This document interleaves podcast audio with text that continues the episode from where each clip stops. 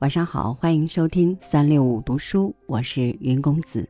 今天来为您读的是李娟的《最坚强的时刻在梦里》，让您共赏。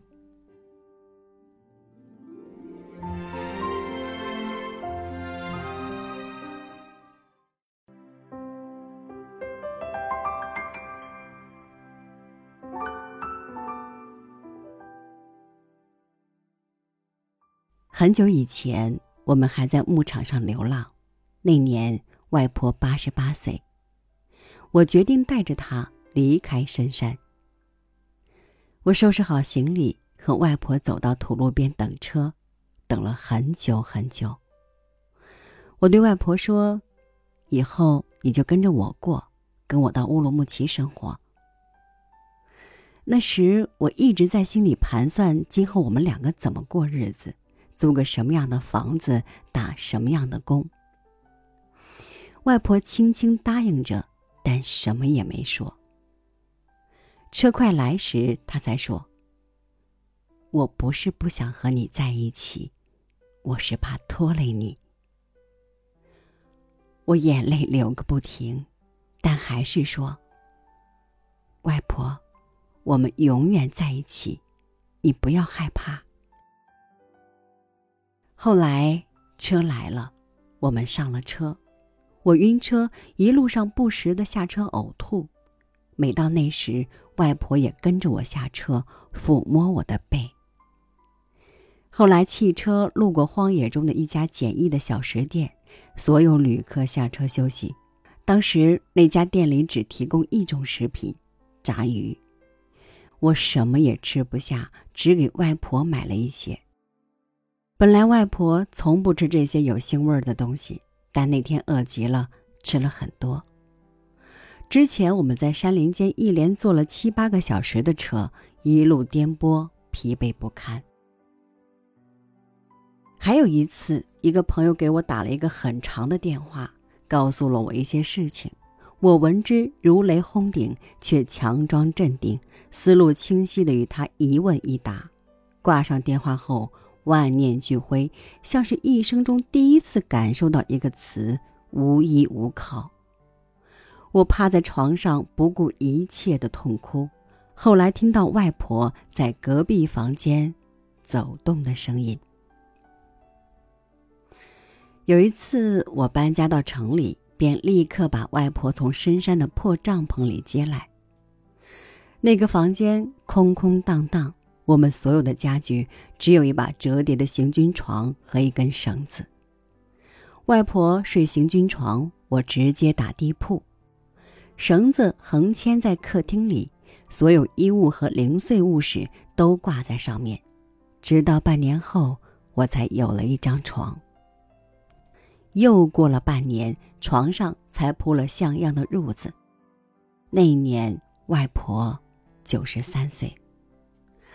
当时我搀着他第一次走进那个空房间时，我对他说：“外婆，以后我们就住在这里了。”他四处看了看，找个地方坐下来，解开了外套扣子。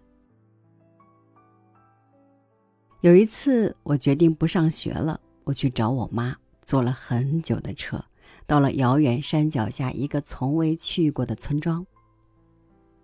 下了车，司机指着村头一幢孤零零的泥土房屋说：“那就是你家。”我推门进去，迎面扑来风干羊肉的味道。外婆正在炖肉。她一直不能吃羊肉，甚至闻着那味道就恶心，但却知道那个是有营养的东西，还是乐于炖给我们吃。那年她八十六岁，还没有摔跤。还没有偏瘫，还很硬朗，很清醒。那时我们生活的房间很小很小，顶多十个平方，分为两部分，中间挂了块布帘。前半部分是裁缝店，后半部分铺了床，砌了一个做饭的小炉子。我们的店一共只有四五匹布，稀拉拉的挂在墙上。而村里的另一家裁缝店有五六十种布料，五颜六色，挂了满满当当一面墙。我不上学了，开始在这个泥土房屋里跟着妈妈干裁缝活儿，生活终日安静。后来我妈买了一台录音机，整天不停的放歌。后来所有磁带里的每一首歌，我们都会唱了。有一次，我从打工的工厂辞职回家。那一次，我们的家还住在深山里，是一面用几根木头撑起来的塑料棚，还没有帐篷结实，勉强能够挡风避雨。我走进塑料棚，看到妈妈正在称糖块儿。我把称好的糖块儿每两百克分作一堆。外婆在一旁将那些糖堆一一装进事先准备好的塑料袋里，一一扎紧袋口。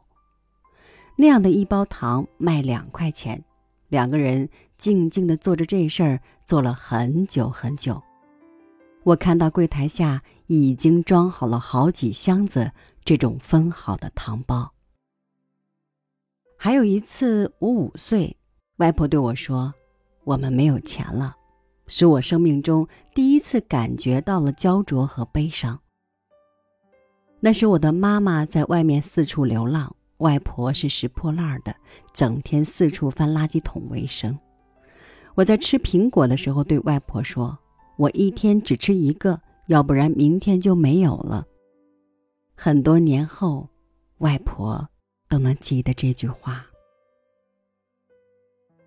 这些都不是梦，昨天晚上的情景是梦。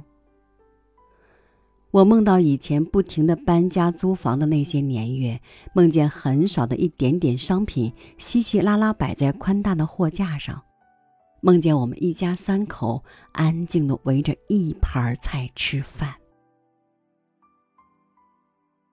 生命一直陷落在那些岁月里，将来见到他以后，我要对他说：世上竟会有那么多的悲伤。